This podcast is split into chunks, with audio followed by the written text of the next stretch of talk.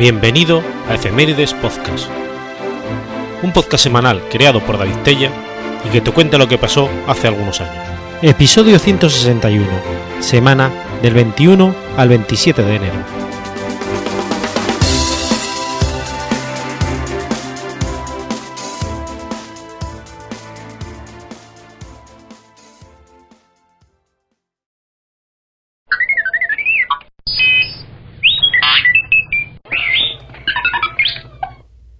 21 de enero de 1824. Nace Thomas Jonathan Jackson. Thomas Jonathan Stonewall Jackson fue un conocido general confederado durante la Guerra Civil estadounidense. Fue hijo de Jonathan Jackson y de Julia Beckling Neil. Tuvieron un hijo y dos hijas. Su padre, un abogado, murió de sífilis cuando él tenía tres años. Lo obtuvo cuando él cuidaba de su hermana Elizabeth, que también murió por esa enfermedad.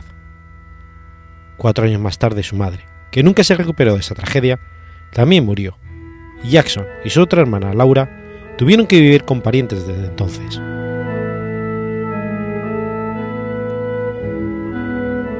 A través de la influencia política de su tío Cummins Jackson, pudo entrar en West Point a los 18 años.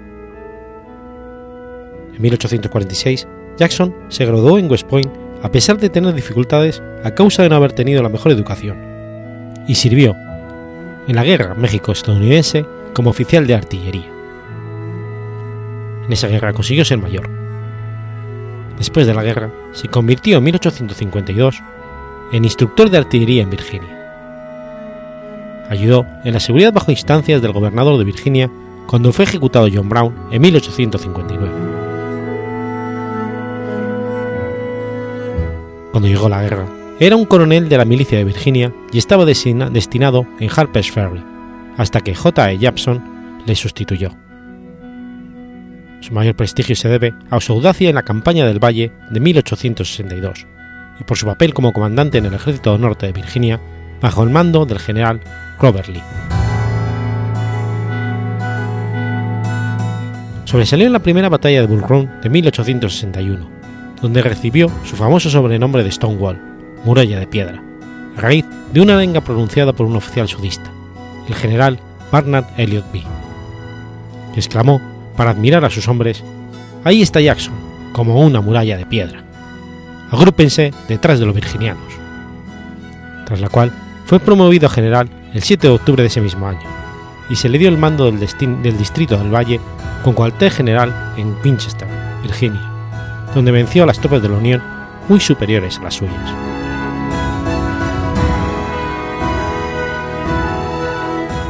Tuvo también un destacado papel en la segunda batalla de Bull Run, la de Antietam y la de Berkensburg, aunque no todo fueron aciertos en su haber, como demostró entre el 26 de junio y el 2 de julio de 1862 en las batallas de los Siete Días, cerca de Richmond, donde el cansancio por los esfuerzos durante la campaña del Valle provocó en él un letargo que hizo perder un valioso día de marcha a sus tropas, que no llegaron a tiempo para socorrer a Lee en Oak Samp, como estaba previsto. El 2 de mayo de 1863, durante la victoriosa batalla de Chancellorsville, Jackson salió a una misión nocturna de reconocimiento y fue tiroteado por sus propios hombres, quienes debido a la oscuridad no lo reconocieron. Mientras yacía herido, el general Lee dijo, él ha perdido su brazo izquierdo y yo he perdido mi brazo derecho. Su muerte, provocada por las complicaciones de sus heridas y una neumonía, supuso un auténtico mazazo para los Estados Confederados, tanto para la moral de su opinión pública como para sus posibilidades militares, ya mermadas debido a la pérdida en esa misma batalla del 15% de sus fuerzas activas.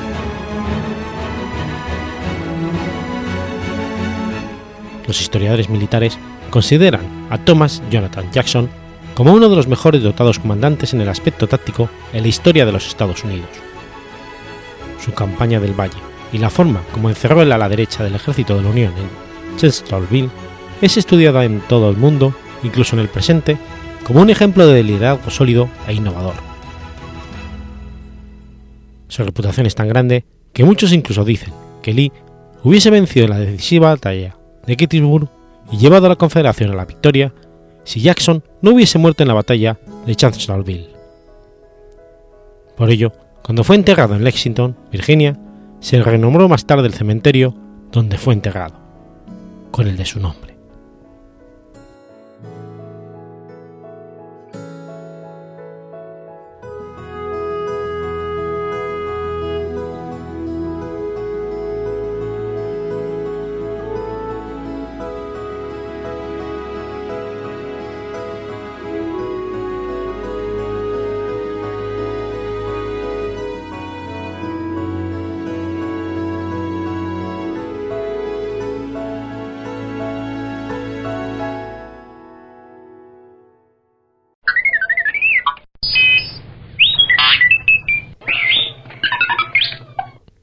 22 de enero de 1898. Nace Sergei Eisenstein. Sergei Mikhailovich Eisenstein, más conocido como Sergei Eisenstein, fue un director de cine y teatro soviético de origen judío. Su innovadora técnica de montaje sirvió de inspiración para el cine posterior. Cuando contaba 25 años, Sergei puso fin a su carrera teatral al ver el artificioso resultado en su montaje de máscaras de gas, donde, según sus propias palabras, el carro se rompió en pedazos y el conductor se cayó de cabezas en el cine. Esto hizo que dejara el teatro y se centrara en el medio que le dio prestigio internacional, el cine.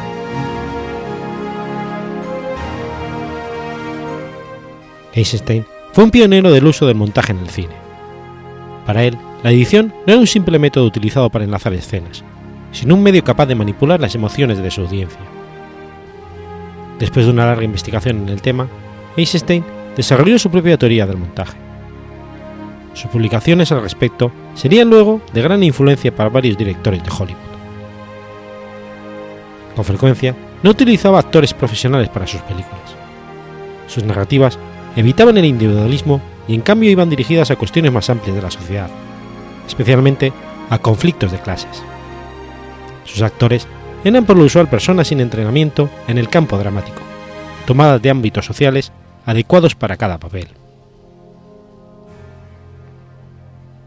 Sus ideales comunistas lo condujeron en varias ocasiones a conflictos con funcionarios del gobierno soviético. Stalin era consciente del poder del cine como medio de propaganda y consideró a Einstein como una figura controvertida. Su popularidad se profundizó más con el éxito de sus películas, entre ellas El acorazado Potenkin, calificada una de las mejores películas de todos los tiempos.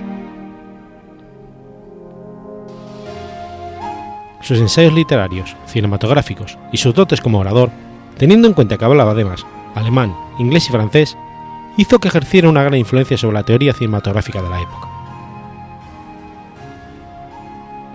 En 1924 podrá poner en práctica sus teorías en su primera gran obra, La huelga, aunque él mismo consideró que había fracasado a la hora de hacer influir las emociones de los espectadores y que era demasiado teatral. Se cautó la única copia que había en la película y no se pudo volver a distribuir hasta después de su muerte, aunque el film llegó a ser exhibido en Occidente y tuvo el premio en la Exposición de París de 1925. Sin embargo, su siguiente película, El acorazado Potenkin, es la que dará a conocer su nombre en todo el mundo, y es posiblemente la película sobre la que se ha escrito más en toda la historia del cine. Según Einstein, el guion de la película, de Nina Agarnova Schuko, fue escrito para una película en ocho episodios, 1905, que comenzó a rodarse en Leningrado y pensaba relatar los sucesos de la huelga general tuvieron que abandonar el rodaje por el mal tiempo y se dirigieron a Odessa a rodar el capítulo dedicado al motín del acorazado Potenkin. Eisenstein decidió entonces centrar la película en ese episodio y se abandonó a su proyecto de 1905. Cuando llegó a Odessa, buscó a los supervivientes de la masacre e incluso localizó los dibujos de un francés que había sido testigo de lo ocurrido. Reescribió el guion y realizó diversos títulos para dirigir la acción aunque los medios eran pocos, gracias a una serie de experimentos técnicos obtuvieron resultados asombrosos. Eisenstein erige su película en 1290 planos, combinados con genial maestría mediante un montaje rítmico. Considera innecesario los movimientos de cámara, ya que el movimiento está determinado por la acción y por el montaje, por lo que son escasísimos, y solo realiza varios traveling. Destaca la escena de la escalinata, con 170 planos en la que el pueblo es brutalmente agredido por las fuerzas zaristas, y donde crea un tempo artificial que hace que la secuencia dure casi 6 minutos. Prescindirá de símbolos intelectuales. La película, con una espléndida fotografía en la que la masa se convirtiera en la auténtica protagonista de la obra, acabará por ser considerada la obra maestra del cine de soviético. Tras esta gran película, realizará dos trabajos más. Octubre, donde narra los sucesos del asalto del Palacio de Invierno durante la Revolución Rusa de 1917, y La Línea General, fin sobre la reforma agraria, aunque por los cambios de la colectividad agraria en la Unión Soviética tuvo que cambiar su guion en varias ocasiones. Estas dos obras volvería a experimentar con un nuevo lenguaje a través de las imágenes, pero por su, por su complejidad no llegaron a ser muy comprendidas en su época. El estreno de octubre tuvo que retrasarse en cinco meses, pues en pleno proceso de postproducción se enteró de que León Trotsky había caído en desgracia y tuvo que quitarlo de todos los planos en los que aparecía en la película. Eisenstein viajó a Europa en 1930 para investigar sobre el sonido, campo que la Unión Soviética tardó bastante en desarrollarse. Un directivo de la Paramount se trasladó a París y convenció a Eisenstein de que firmara un contrato para grabar un disco como, solista y para rodar en Hollywood, donde llegaría a cobrar hasta 900 dólares a la semana. Fue recibido en Nueva York como un genio y pronto se dedicaría a dar conferencias en las universidades de Columbia y de Harvard. Poco antes de marcharse a Hollywood, se estrenó en un cine de arte y ensayo de Nueva York su película La línea general, y los directivos de la Paramount Pictures se pusieron bastante nerviosos al conocer sus ideas sobre la colectivización y el comunismo. Al entrar en los Estados Unidos, tuvo que jurar respeto a la Constitución estadounidense y sufrió distintas presiones para que no usara su gorra típica y se quitara la barba.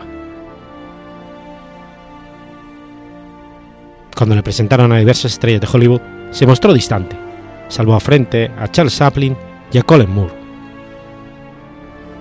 Su primer guion para Paramount, Suster Gold, fue rechazado, entre otros motivos, porque el mayor Frank Peace, de tendencias fascistas, lanzó un panfleto titulado Eisenstein, el mensajero del infierno en Hollywood, en el que, entre otras cosas, lo llamaba perro rojo y lo acusaba de, entre todas las barbaridades, fueran reales o no, cometidas por los bolcheviques.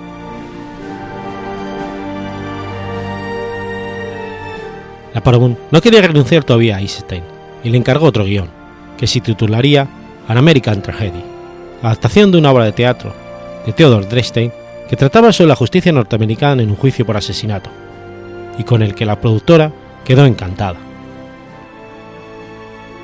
El problema fue el Comité Fish, antecesor del Comité de Actividades Antiamericanas. Estaba actuando contra las actividades comunistas en California y contra la idea de llevar esta novela al cine. Todo esto hizo que finalmente la Paramount rompiera su contrato con Eisenstein. Entre 1930 y el 32, Eisenstein visitó México, donde intentó producir una nueva película titulada Que viva México. Nada más llegar al país, fueron encarcelados tanto él como sus dos ayudantes de dirección, todos rusos. Pero gracias a la intervención de un amigo español, el panorama cambió, hasta el punto de que lo convirtieron en huésped de honor. Llegó a rodar 60.000 metros de película, pero la producción se paró debido a que la Upton Sinclair, el novelista estadounidense, dejó de patrocinar la película. Le dijo a Einstein que volviera a Moscú, a donde le enviaría la película ya rodada, cosa que nunca ocurrió. Sinclair terminaría la película y estrenaría el resultado en el 33 bajo un título modificado, Trueno sobre México. Sinclair acusó a la Unión Soviética del fracaso del proyecto, pero el material rodado se ha hecho seis montajes distintos, pero ninguno por el propio Einstein. Profundamente deprimido, Eisenstein regresó a su patria.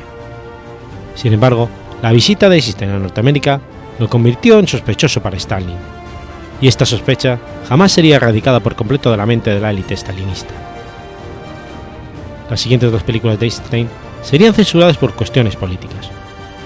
Por lo tanto, no pudo culminar su siguiente rodaje, El Prado de Bethlehem, tragedia campesina que será saboteada por el máximo responsable de la cinematografía rusa, que la considera políticamente incorrecta.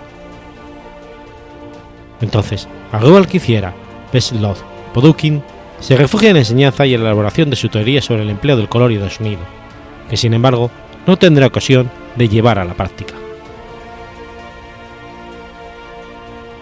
En el 38, Einstein dirige Alejandro Nevsky, que cuenta las andanzas de ese héroe nacional ruso que derrotó a los teutones en el siglo XIII y por la que se le concedería el premio Stalin. En ella vuelve a hacer gala de su maestría para el montaje. Su protagonista vuelve a ser una sola persona, no la masa, y desaparece su vigoroso estilo documental para ser sustituido por una delicada reconstrucción de la historia. Durante el rodaje, se asignó un supervisor oficial para vigilar a Eisenstein. En esta película, Eisenstein aplica el método de contrapunto que plantea en el Manifiesto del Sonido, que escribió en 1928, junto con Pudokin y Alexandrov. A comienzos de los años 40, proyecta Iván el Terrible, una amplia trilogía sobre la figura del zar Iván Grozny. Plantea el drama del zar como la materialización de la contradicción de un político creyente fiel y ortodoxo que se ve obligado a enfrentarse con la Iglesia rusa que no quiere perder sus privilegios feudales. La imagen que presenta Einstein de ese zar torturado, que se cuestiona si el poder proviene de Dios o del pueblo, disgusta a los dirigentes comunistas soviéticos, y después de recibir el premio Stalin por su primer capítulo, su segunda y tercera parte, que pensaba rodar en color, son prohibidas.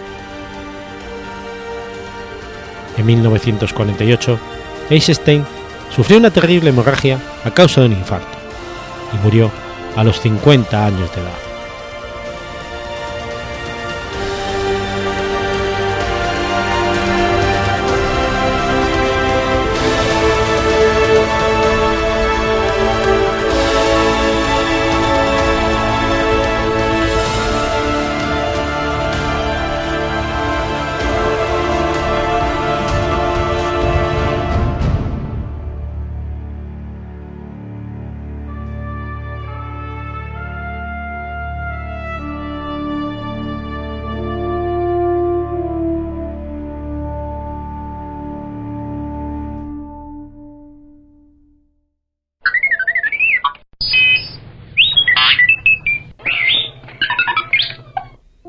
23 de enero de 1893. Muere José Zorrilla.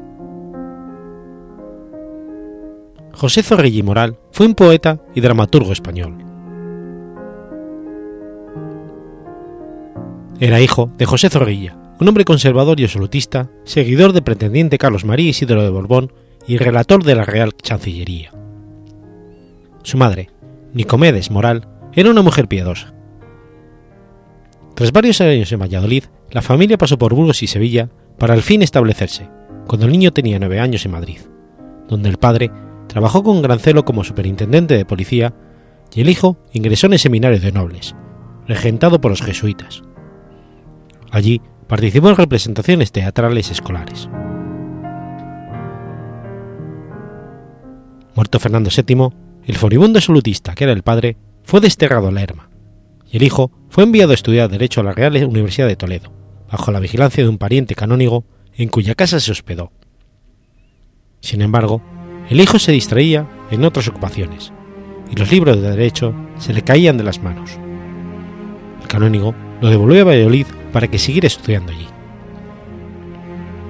Al llegar el disco hijo, fue amonestado por el padre, que marchó después al pueblo de su naturaleza, Torquemada, y por Manuel Joaquín Tarancón y Morón rector de la universidad y futuro obispo de Córdoba.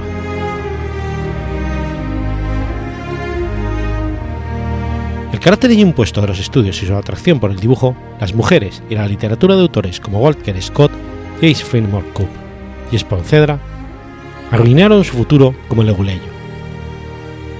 El padre desistió de sacar algo de su hijo y mandó que lo llevaran a Lerma a cavar viñas.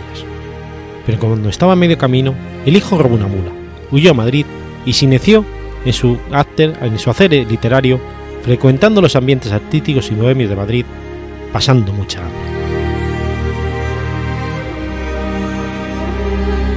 Se fingió un artista italiano para dibujar en el Museo de las Familias. Publicó algunas poesías en El Artista y pronunció discursos revolucionarios en el Café Nuevo, de forma que terminó por ser perseguido por la policía. Se refugió en casa de un gitano. Por entonces se hizo amigo de Miguel de los Santos Álvarez y del italiano Joaquín Massart. A la muerte de Larra, en 1837, José Zorrilla declama, por su memoria, un improvisado poema que le granjearía la profunda amistad de José de Poncedra y Juan Eugenio Eutbuch, y a la postre le consagraría como poeta de renombre. Comenzó a escribir para los periódicos El Español, donde se estudió al finado, y El Porvenir, donde empezó a frecuentar la tertulia del Parnasillo y leyó poemas en el liceo. Su primer drama, escrito en colaboración con García Gutiérrez, fue Juan Dándolo, estrenado en julio de 1839 en el Teatro del Príncipe. En el 40 publicó sus famosísimos Cantos del Trovador y estrenó tres dramas. Más tarde llegaría a tiempo, vivir loco y morir más, y cada cual por su razón. En 1842 aparecen en sus vigilias de estío y da a conocer sus obras teatrales El Zapatero y el Rey, El Eco del Torrente y Los dos Virreyes. En 1838 se casó con Florentina O'Reilly, una viuda irlandesa arruinada mucho mayor que él. Pero el matrimonio fue infeliz. En 1845 abandona a su esposa y se marcha a París. Allí mantuvo amistad con Alejandro Dumas, Alfred Musset, Victor Hugo y Georges Sand. En el 46, al morir su madre, vuelve a Madrid. Vendió sus obras en la casa Baudry de París, que las publicó en tres tomos en 1847. En el 49 recibió varios honores. Fue hecho miembro de la Junta recién creado Teatro Español. El Liceo organizó una sesión para exaltarle públicamente y la Real Academia lo admitió en su seno, aunque solo tomó posesión en 1885. Sin embargo, su padre murió ese mismo año, y eso le supuso un duro golpe, porque se negó a perdonarle, dejando un gran peso en la conciencia del hijo, lo que afectó a su obra. Huyendo de nuevo de su mujer, vuelve a París en 1851, donde endulzó sus penas su amante Leila, la que se entregó apasionadamente, y viajó a Londres en el 53, donde le acompañaron sus inseparables apuros económicos, de los que sacó el famoso relojero rosado. Después pasó 11 años de su vida en México, primero bajo el gobierno liberal y después bajo la protección y mecenazgo del emperador Maximiliano I, con una interrupción en 1858, año que pasó en Cuba. En Cuba probó suerte en el tráfico de esclavos. Estableció una sociedad con Cipriano de las Cárigas, hijo de un reconocido negrero, para importar indios de Yucatán y venderlos en las haciendas azucareras cubanas. La muerte de Cárigas por fiebre amarilla liquidó el negocio.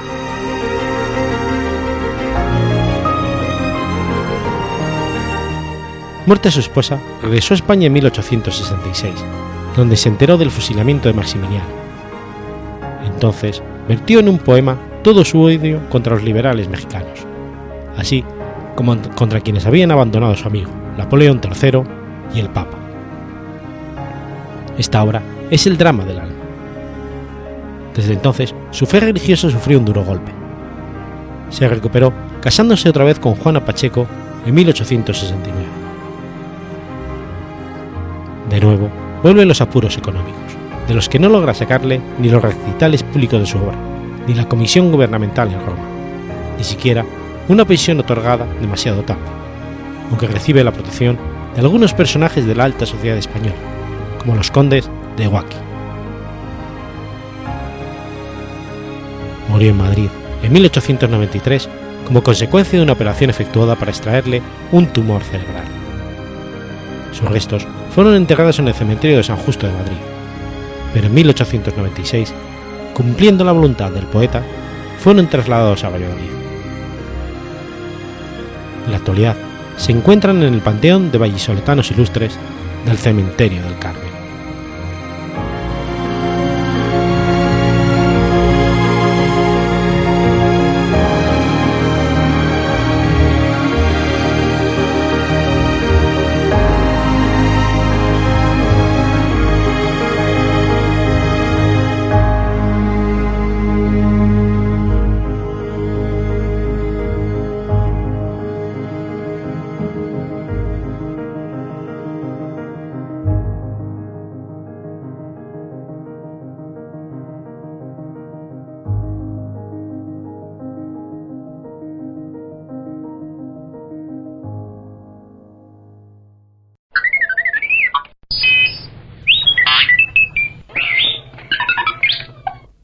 24 de enero de 1597. Tiene lugar la batalla de Turhout. En la batalla de Turhout, ocurrida en 1597, durante la Guerra de los 80 años, las fuerzas holandesas bajo el mando de Mauricio de Nassau derrotaron a las españolas del conde de Varas. Desde 1568, las Provincias Unidas de los Países Bajos luchaban contra España en la denominada Guerra de los 80 años, para conseguir independizarse de la corona española. En 1597, Felipe II de España había logrado una monarquía de la unión dinástica Aeque Principaletier, incluyendo a Portugal, en la que el archiduque Alberto de Austria era gobernador de los Países Bajos. Por el contrario, Mauricio de Nassau era estatuder de los Países Bajos. La ciudad de Torhout, en Brabante, no estaba amurallada, a pesar de su importancia estratégica en el límite de las provincias del norte de los Países Bajos y las del sur. Jean de de Varas, general de la artillería en el ejército de Flandes, al servicio de la corona española, guardaba la ciudad. La fuerza bajo su mando estaba compuesta por cuatro unidades de infantería, el tercio de italiano Estrevico, los regimientos de balones La Barliet y Hachicout, y el regimiento alemán Schluth, además de siete cornetas de caballería que incluían tres jinetes españoles, lanceros ligeros, y cuatro arcabuceros a caballo alemanes. En total, una fuerza de aproximadamente 4.000 infantes y 300 de a caballo, que tenían por misión evitar el cobro de contribuciones de guerra por parte de las tropas rebeldes en Brabante. El 22 de enero, Mauricio de Nassau reunió en Gutiebenberg 40 kilómetros al norte de Torhout, un ejército de 6.800 hombres, formado por 50 compañías de infantería y 16 cornetas de caballería. Entre estos, además de holandeses llegados de las guarniciones de Breda, Bergen-op-Zoom, Nimega y Zumzem, se incluían tropas inglesas enviadas en apoyo de los protestantes por Isabel I de Inglaterra y mercenarios escoceses. Durante todo el día 23 de enero, el ejército de Mauricio marchó desde Grutenberger hasta Rebels, donde acampó a muy poca distancia de Torhout. A la mañana siguiente, fue sorprendido por la inesperada retirada de Varas, que habiendo abandonado Torhout de noche, retrocedía hacia la ciudad fortificada de Rentals, al sur. Esta retirada se debía a las noticias exageradas que Varas había recibido sobre la fuerza enemiga. Mauricio viendo la retirada de Varas, ordenó a sus tropas seguirle el ejército español hasta darle alcance. La caballería holandesa, acompañada, acompañada de 300 mosqueteros ingleses, montados a la grupa, más rápida que la infantería, alcanzó la retaguardia española en Teltiel, a media legua de Torhout. Mientras, Francis Bert y Marcellus Bax atacaban la retaguardia. Entonces, el conde de Jorgel rodeó y atacó la vanguardia española. Varas ordenó a su caballería proteger la retirada con una carga, que fue fácilmente rechazada.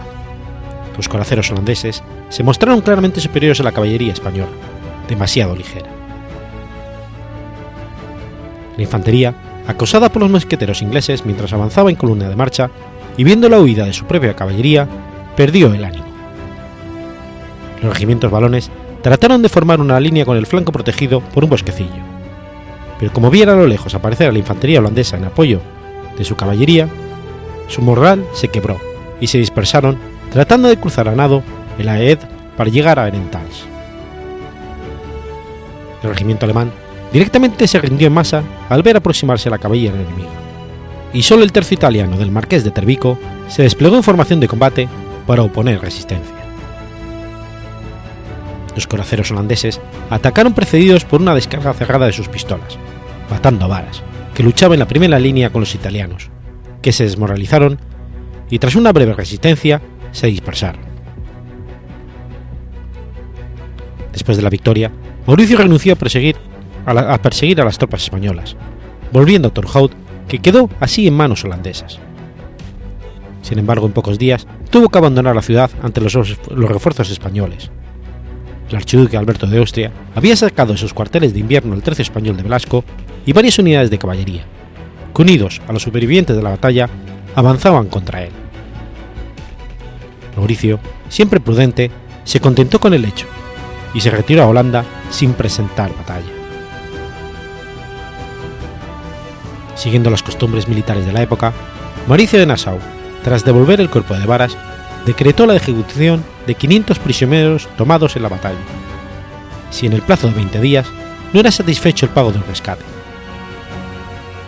El archiduque Alberto de Austria recaudó el dinero del rescate entre los habitantes de Brabante, evitando así la muerte de sus soldados.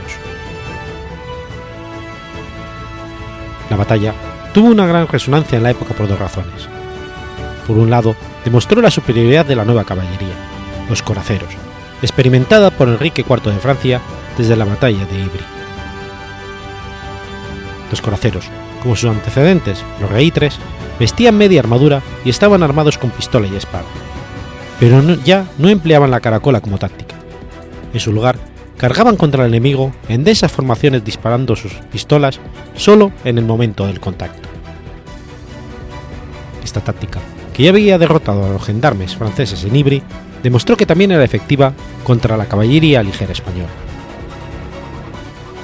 Por otro lado, los coraceros holandeses, con el apoyo de unos cientos de mosqueteros, habían dispersado su escuadrón de pica enemigos sin ayuda de la infantería pesada propia.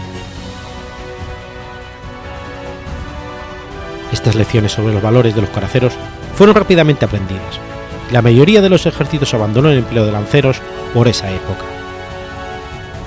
Los españoles, tras la, rebota, la derrota de Newport, finalmente también sacaron sus conclusiones, y en 1603 las unidades de lanceros fueron definitivamente licenciadas en el ejército español.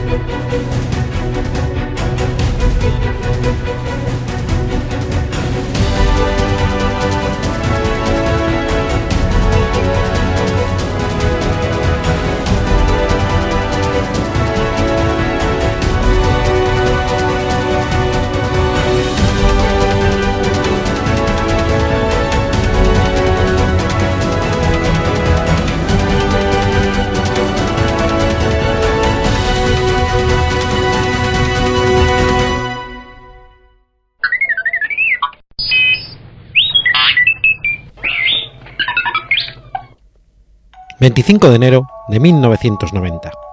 Muere Ava Gardner. Ava Laviana Gardner fue una actriz de cine estadounidense nominada a los premios Oscar, considerada una de las grandes estrellas del siglo XX y como uno de los mitos del séptimo arte. Conocida por su exuberante y fotogénica belleza, se dice de ella que fue el animal más bello del mundo.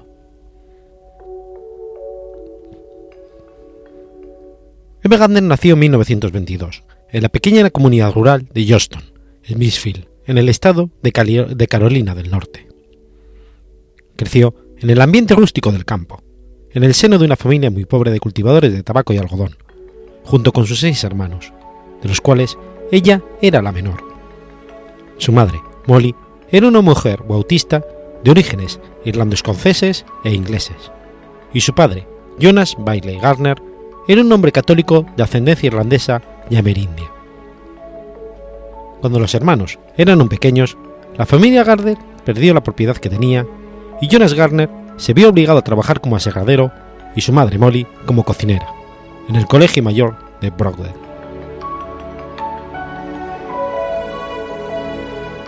Al cumplir Ava 13 años, toda la familia se trasladó a Newport, en el estado de Virginia, esperando mejorar su suerte. Pero poco tiempo, ante las dificultades de encontrar empleo, tuvieron que volver a mudarse a Rod Wright, en un suburbio de Wilson, Carolina del Norte. En el año 1935, su padre murió de bronquitis, y Ava y algunos de sus hermanos decidieron acudir a la escuela de Rod Wright con el fin de graduarse. De esta forma, Ava pudo ir posteriormente a clase de secretariado en el Atlantic City Christian College.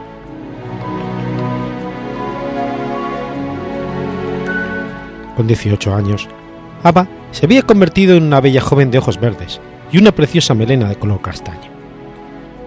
Así, en el año 40, mientras estaba visitando a su hermana Beatriz en Nueva York, el marido de esta, que era fotógrafo, le pidió si podría hacerle algunas fotos, y satisfecho con el resultado, decidió colgarlas en el escaparate de su estudio fotográfico de la Quinta Avenida.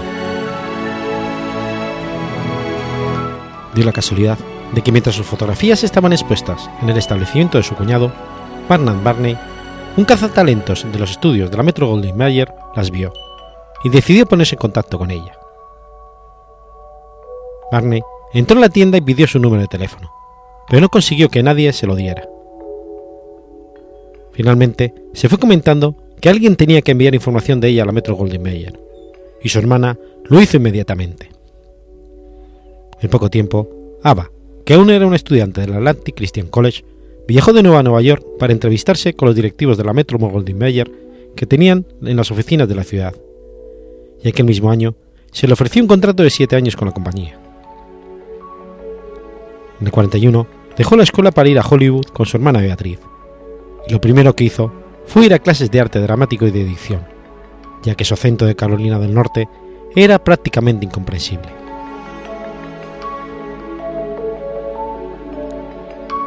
Fue en el año 42 cuando comenzó a intervenir como protagonista en películas y en los siguientes años actuó en numerosas producciones de modesto presupuesto, como La Casa Encantada, una comedia de terror que pertenece a la etapa de decadencia del gran Bela Lugosi, o The Three Men in White, del 44, una controvertida drama de médicos en la que intervendría también Van Johnson y Lionel Barrymore. Su gran oportunidad llegó en el 46 con dos títulos, el thriller Stop, en el que tiene un papel principal junto con George Raff, y el drama negro basado en la historia de Ernest Hemingway, Los Asesinos, donde se lucía junto a un también jovencísimo Bart Lancaster y Edmond O'Brien. Esta última película será la que le ponga en el mapa de dentro de la industria de Hollywood. En los siguientes años despuntan en Honkers, Venus era mujer y Soborno, un thriller dramático dirigida por Robert C. Leonard, donde actúa junto con Robert Taylor, que según la leyenda fue otra de sus conquistas amorosas. A partir de este momento, comienza, comienza su reinado al encadenar producciones de muchos medios para los grandes estudios y realizar grandes interpretaciones. Tras Los Caballeros del Rey Arturo, clásico del cine de aventuras medievales, con Robin Taylor y Mel Ferrer, en lujosa producción de la Metro, Ava comienza a atravesar algunos problemas personales y de salud. Todavía brilla en La Condesa Descalza, en un papel inspirado en la vida de Rita Hayworth, donde da lo mejor de sí misma y logra una de las mejores caracterizaciones, acompañada por Humphrey Bogart, Edmond O'Brien, Rosanna Bracey y Valentina Cortés. Hacia el 55, Aga Warner empieza a residir de manera habitual en España. Dice no encajar en el tipo de vida de Hollywood y en Europa vive en un relativo anonimato, menos perseguido por la prensa. En el 54, compra por 66.000 dólares de la época una casa en La Moraleja, a las afueras de Madrid, y años después se muda a la capital. En el barrio residencial del Viso es vecina del general Juan Domingo Perón, expresidente de Argentina, quien la denuncia por el alboroto que generan sus fiestas. En esos años llegan films de menor éxito y entidad. En los años 60 va a cambiar todo. Tanto Ava Gardner va envejeciendo como que también porque cambian los gustos del público. En el 60 actúa en El Ángel Vestía de Rojo, junto con su amigo Dirk Bogarde, película que tuvo que ser rodada en Italia pese a estar ambientada durante la Guerra Civil Española. Ella encuentra mayor dificultad a la hora de encontrar papeles de altura, o al desechar títulos memorables como Dulce Pájaro de Juventud, La Pantera Rosa o El Graduado, entre otros. No obstante, tres películas sobresalen de esta época. 55 días en Pekín, en la que realiza una memorable encarnación de una condesa arruinada en medio de una revolución anticolonial, con Charlton Heston y David Neven a su lado. Siete días de mayo es casi la mejor película estadounidense de trasfondo político de la década. Por último, en el 64 protagonizó La Noche de la Iguana, destacándose junto a Richard Barton y Deborah Kerr.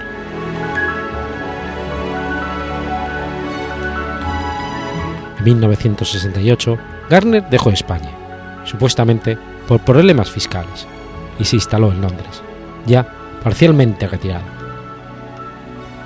En el 69, actuó bajo las órdenes del director y director Roddy McDonald en la en fin la balada de Tam Lin, donde McDowell le rinde un homenaje a su belleza. Dos películas de los años, de los años 70, El juez de la horca de John Huston y Terremoto, fueron grandes éxitos, cintas dignas y bastante apreciables, y buenas interpretaciones de Ava y su espléndida madurez física. Ava murió en Londres de una neumonía a los 67 años de edad, el 25 de enero de 1990. Está sepultada en el Sunset Memorial Park de Smith Simley, en Carolina del Norte.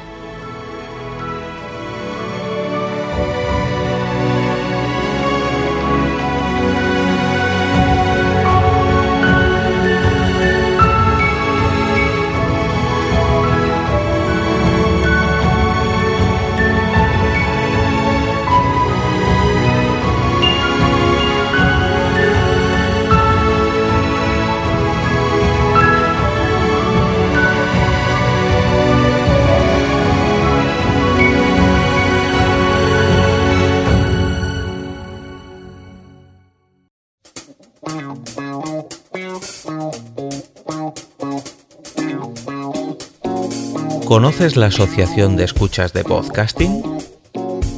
Asespod es el primer lugar de encuentro para todas aquellas personas que escuchan este formato de audio.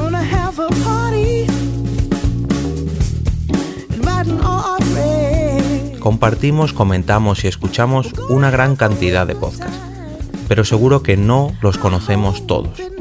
Nos falta este que estás escuchando ahora mismo.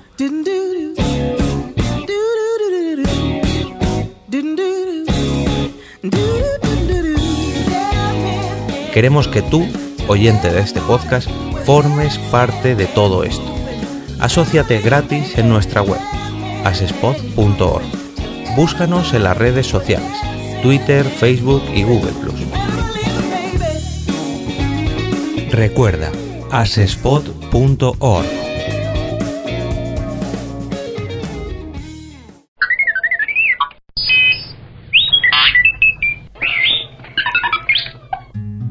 26 de enero de 1565. Ocurre la batalla de Talicota. La batalla de Talicota tuvo lugar el 26 de enero de 1565 entre el imperio Vijayanaga y los sultanatos del Deccan, y se resolvió con la victoria completa de estos. Talicota está situado al norte del actual estado indio de Karnataka, a unos 80 kilómetros al sudeste de la ciudad de Bijapur. El trono de Vijayanagara, a la muerte de Akyuda Deva Raya, había pasado a manos de Aliya Ramaraya, o Ramayara, quien interfirió en los asuntos internos de los sultanatos musulmanes vecinos. Aunque esta táctica parecía estar logrando sus propósitos iniciales, demostró ser contraproducente, al provocar la unión de las fuerzas de los sultanatos para la destrucción del reino hindú. Algunas familias gobernantes de los sultanatos concertaron alianzas matrimoniales, resolviendo sus conflictos internos ante la convicción de que el imperio Vijayanagara se había convertido en el enemigo común a combatir. Además, también se le sumaron algunos pequeños reinos hindúes que guardaban rencor al imperio por confrontamientos anteriores. El 26 de enero de 1565, los ejércitos de los sultanatos del Decán, que habían formado una gran alianza, se encontraron con el ejército de Vijayanagara en el Talikota, entre dos poblaciones llamadas Rakasa y Tangadí, a las orillas del río Krishna. En total, las fuerzas de los sultanatos sumaban un total de 80.000 soldados de infantería y 30.000 de caballería. Las fuerzas del ejército Vijayanagara sumaban 140.000 soldados de infantería y 10.000 de caballería, más un gran número de elefantes de guerra. El factor desequilibrante fue la utilización de la artillería por parte de los sultanatos. No era la primera vez que se utilizaba artillería en la India, pues ya se había utilizado en la batalla de Panipat. La batalla, que se sabía decisiva, fue combatida ferozmente. En un primer momento, los invasores cañonearon la primera línea de Vijayanagara, infligiendo grandes daños. Acto seguido, se lanzó un masivo ataque frontal. Al poco tiempo, se concluyó con la victoria completa para los sultanatos. El Rajá fue capturado y decapitado, exhibiéndose su cabeza como trofeo. Vijayanagara, la capital, fue tomada y saqueada inmediatamente. Los historiadores han debatido con vehemencia las causas de la derrota. Entre las fuentes disponibles para la reconstrucción de los hechos, además del análisis epigráfico, se cuenta con testimonio de viajeros occidentales presentes en la región. Se ha sugerido que una de las causas fue su menor fuerza de caballería, y que ésta dependía de los comandantes montados en los elefantes, haciéndolos más lentos en el campo de batalla, mientras que la del sultanato, además de ser más numerosa, era mucho más rápida, y en sus sectores clave, compuesta de caballos persas. En cuanto a las armas de la infantería, también había ventajas para los sultanatos, que contaban con ballestas de metal frente a los arcos de bambú de sus oponentes, menos eficaces en precisión y distancia. Más allá de los aspectos técnicos, la principal causa de la derrota fue quizás la traición de los dos principales comandantes musulmanes de Vijayaganaga, los hermanos Giliani, que tenían bajo su mando a miles de soldados, y que en el momento clave de la batalla se retiraron del campo. Los Gilani habían desertado del ejército del sultanato de Bejapur antes de ser contratados por Aliya Ramaraya. La batalla puso fin de hecho al gran reino hindú, con el declive inexorable del último gran imperio de la India meridional. El ejército victorioso saqueó las grandes ciudades, incendiándolas y matando a sus habitantes. La ciudad de Vijayanagar fue arrasada hasta los cimientos y no se reconstruyó. El hermano de Ramaraya, Tirumala de Barraya, que había sido el segundo al mando durante la batalla, logró huir con la familia real y el tesoro, restableciendo un territorio bajo control, Vijayanagara, en Penucón.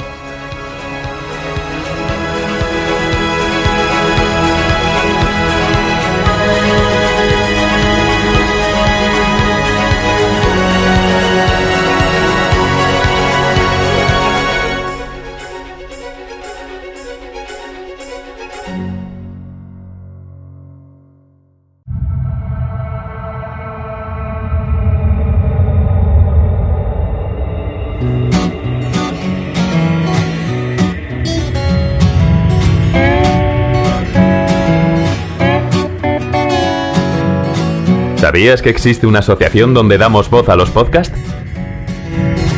La Asociación Podcast nace con el propósito de aunar intereses relacionados con el podcasting, ofreciendo formación, soporte y una mesa de debate sobre el podcasting, no solo en España, sino también en toda Hispanoamérica. Entre nuestros proyectos destacan nuestro libro colaborativo, la organización de diferentes eventos relacionados con el podcasting como las jornadas de podcasting, los premios de la Asociación Podcast y Radio Podcastellano. Para formar parte de la comunidad, recibir información de eventos y estar al tanto de lo que ocurre, solo tienes que entrar en asociacionpodcast.es y hacerte socio o simpatizante. Ahora es tu oportunidad de formar parte de esta gran comunidad asociacionpodcast.es. Si lo prefieres, puedes escribirnos a info@asociacionpodcast.es y responderemos todas tus dudas. También puedes seguirnos en Twitter con el usuario AsociaPodcast. Ya seas podcaster u oyente, súbete al podcasting.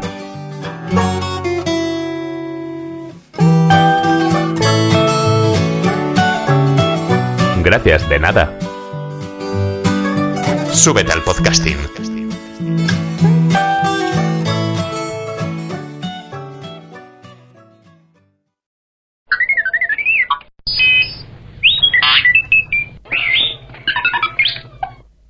...27 de enero de 1993...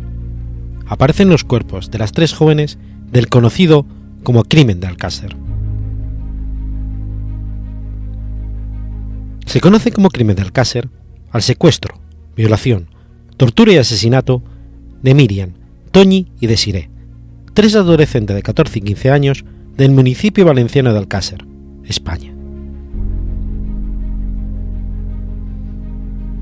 La tarde del viernes 13 de noviembre de 1992, Miriam García Iborra, de 14 años, María Deseada Hernández Folch, de la misma edad, y Antonia Gómez Rodríguez, de 15, salen de sus casas en Alcácer después de decirles a sus padres que iban a la discoteca Color, situada en las afueras del vecino municipio de Picassens.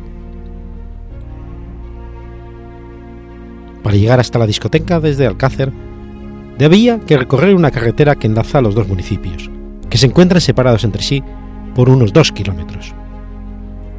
El último tramo es oscuro y no hay viviendas junto a la carretera.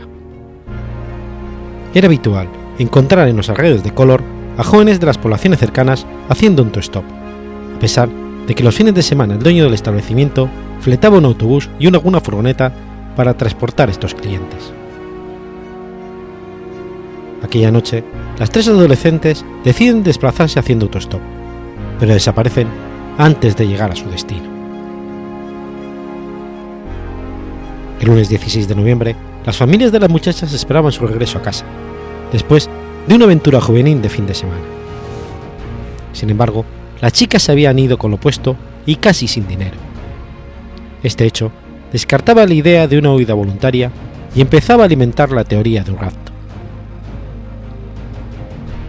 Durante los primeros días, varios testigos aseguraron haber visto a las jóvenes de noche de, la noche de su desaparición. Un vecino de Alcácer que regresaba de Color, aseguró haberlas visto caminando en dirección a la discoteca.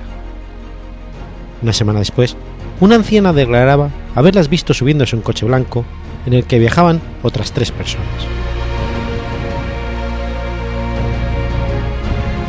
Las fuerzas de seguridad centraron sus primeras investigaciones en los amigos de las menores, clientes habituales de la discoteca y sus dueños, llegando a la conclusión de que las adolescentes no habían llegado al local en ningún caso. También se indagó entre los reclusos de la prisión de Picassens puestos en libertad durante aquellos días. Además, se investigó a los delincuentes sexuales de la zona.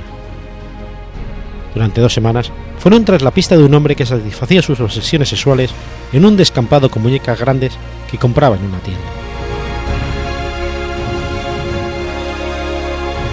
El Ayuntamiento de Alcácer editó miles de carteles con datos de las pequeñas y los medios de comunicación se volcaron en la búsqueda de las muchachas. Cientos de españoles aseguraron haberlas visto. Se llegaron a organizar dispositivos policiales en Granada y en Pamplona, siguiendo las pistas de la colaboración ciudadana.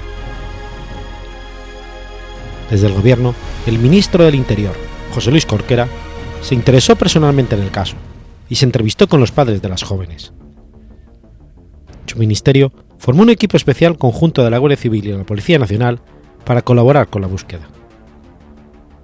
El presidente del gobierno, Felipe González, recibió en Nochebuena a las tres familias y le transmitió su profunda preocupación como padre.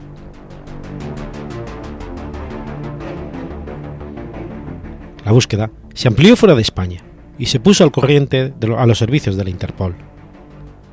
Las familias de las desaparecidas distribuyeron carteles en varios idiomas por algunos países de África y Europa. El día en que se hallaron los cuerpos sin vida de las tres chicas, el padre de Miriam, Fernando García, se encontraba en Londres con periodistas para difundir ahí su búsqueda.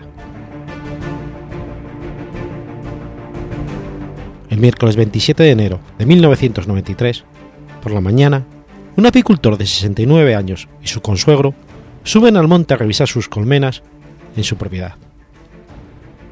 El lugar es conocido como La Romana, un paraje montañoso en el término municipal de Tous. A las 10 de la mañana, en las proximidades de las colmenas, los apicultores descubren un brazo humano medio desenterrado con un reloj de gran tamaño en la muñeca. Un equipo de la Guardia Civil se trasladó al lugar de los hechos. El juez de guardia de Alcira, encargado del levantamiento de los cadáveres, tardó varias horas en llegar al lugar, pues estaba levantando un cadáver en otro municipio. En un principio, el tamaño del reloj en el brazo del cadáver hizo pensar al equipo que se iba a desenterrar a un hombre. Sin embargo, al excavar, se descubrieron otros dos cuerpos. Los tres de mujeres, en avanzado estado de descomposición. Los cadáveres se hallaban envueltos en una alfombra grande y nueva, en el interior de una fosa de grandes dimensiones que había sido excavada a propósito. Los cuerpos estaban maniatados y apilados uno encima de otro, sin tocarse entre sí. Dos de ellos presentaban la cabeza separada del resto del cuerpo. A pesar del deterioro de los cadáveres y sus prendas de vestir, los expertos ya apuntan a que podría tratarse de las tres niñas del Cácer. El juez declaró secreta las diligencias.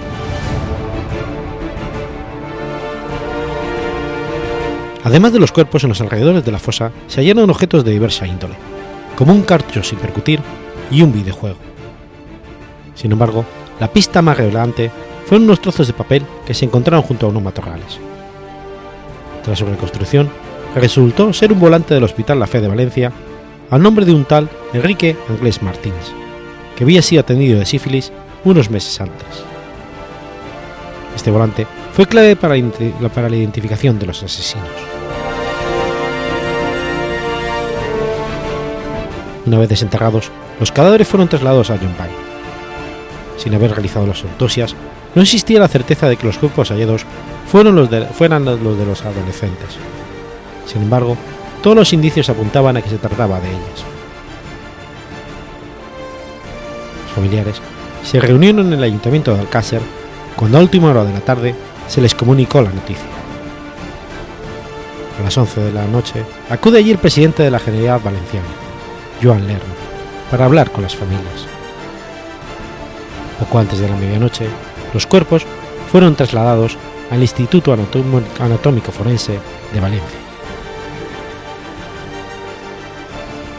Tras el levantamiento de cadáveres y siguiendo la pista del volante médico encontrado en la fosa, la Guardia Civil se personó en el domicilio de Enrique Anglés en Matarroja, la misma tarde del 27 de enero de 1993.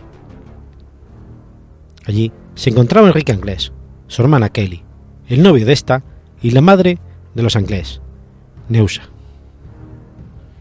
Los tres primeros fueron enviados al cuartel de Pantrais y se procedió al registro de la vivienda.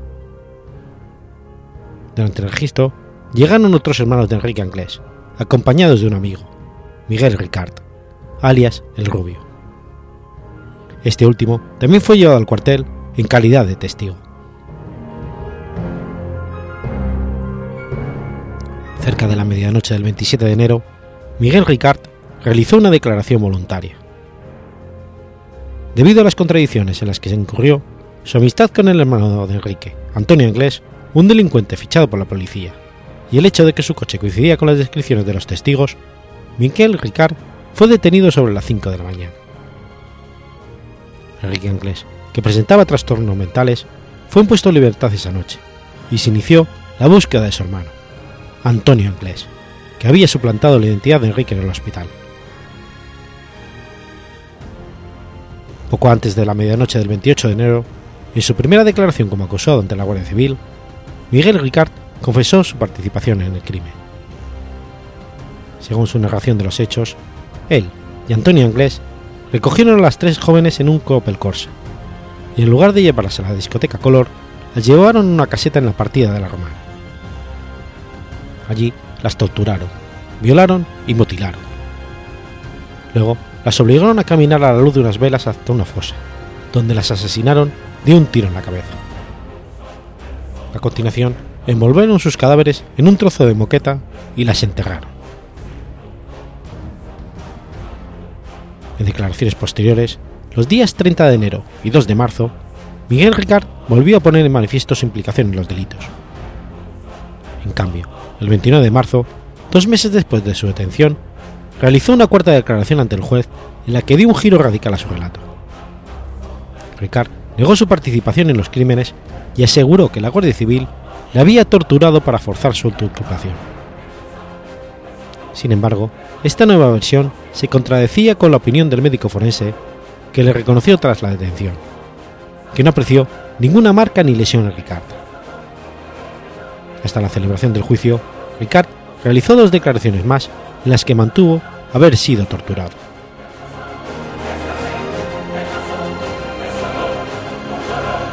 Tras las declaraciones de Miguel Ricard, la policía no consiguió dar con el paradero de Antonio Inglés, que había emprendido su huida desde el primer momento. Una de las primeras pistas le sitúa el viernes 22 de enero del 93 en una peluquería de Valencia.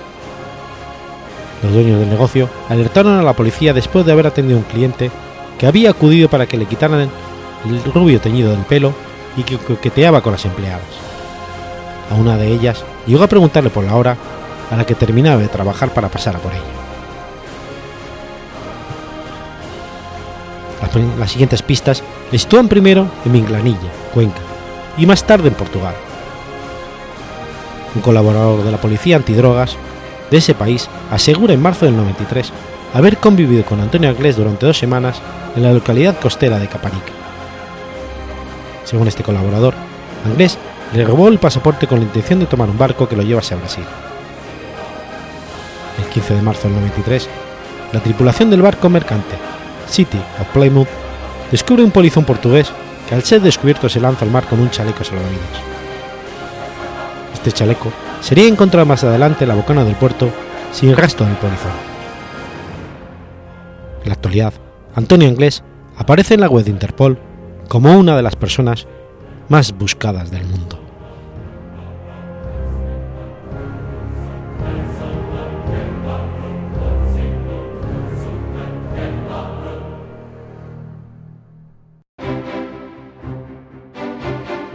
Has escuchado Efemérides Podcast. Si quieres ponerte en contacto conmigo, puedes hacerlo por Twitter a la cuenta arroba o mi cuenta personal, arroba telladavid, o por correo electrónico a la dirección efemeridespod.gmail.com. También puedes visitar la página web efemeridespodcast.es. Y recuerda que puedes suscribirte por iTunes y por iBox, y tienes un episodio nuevo cada lunes.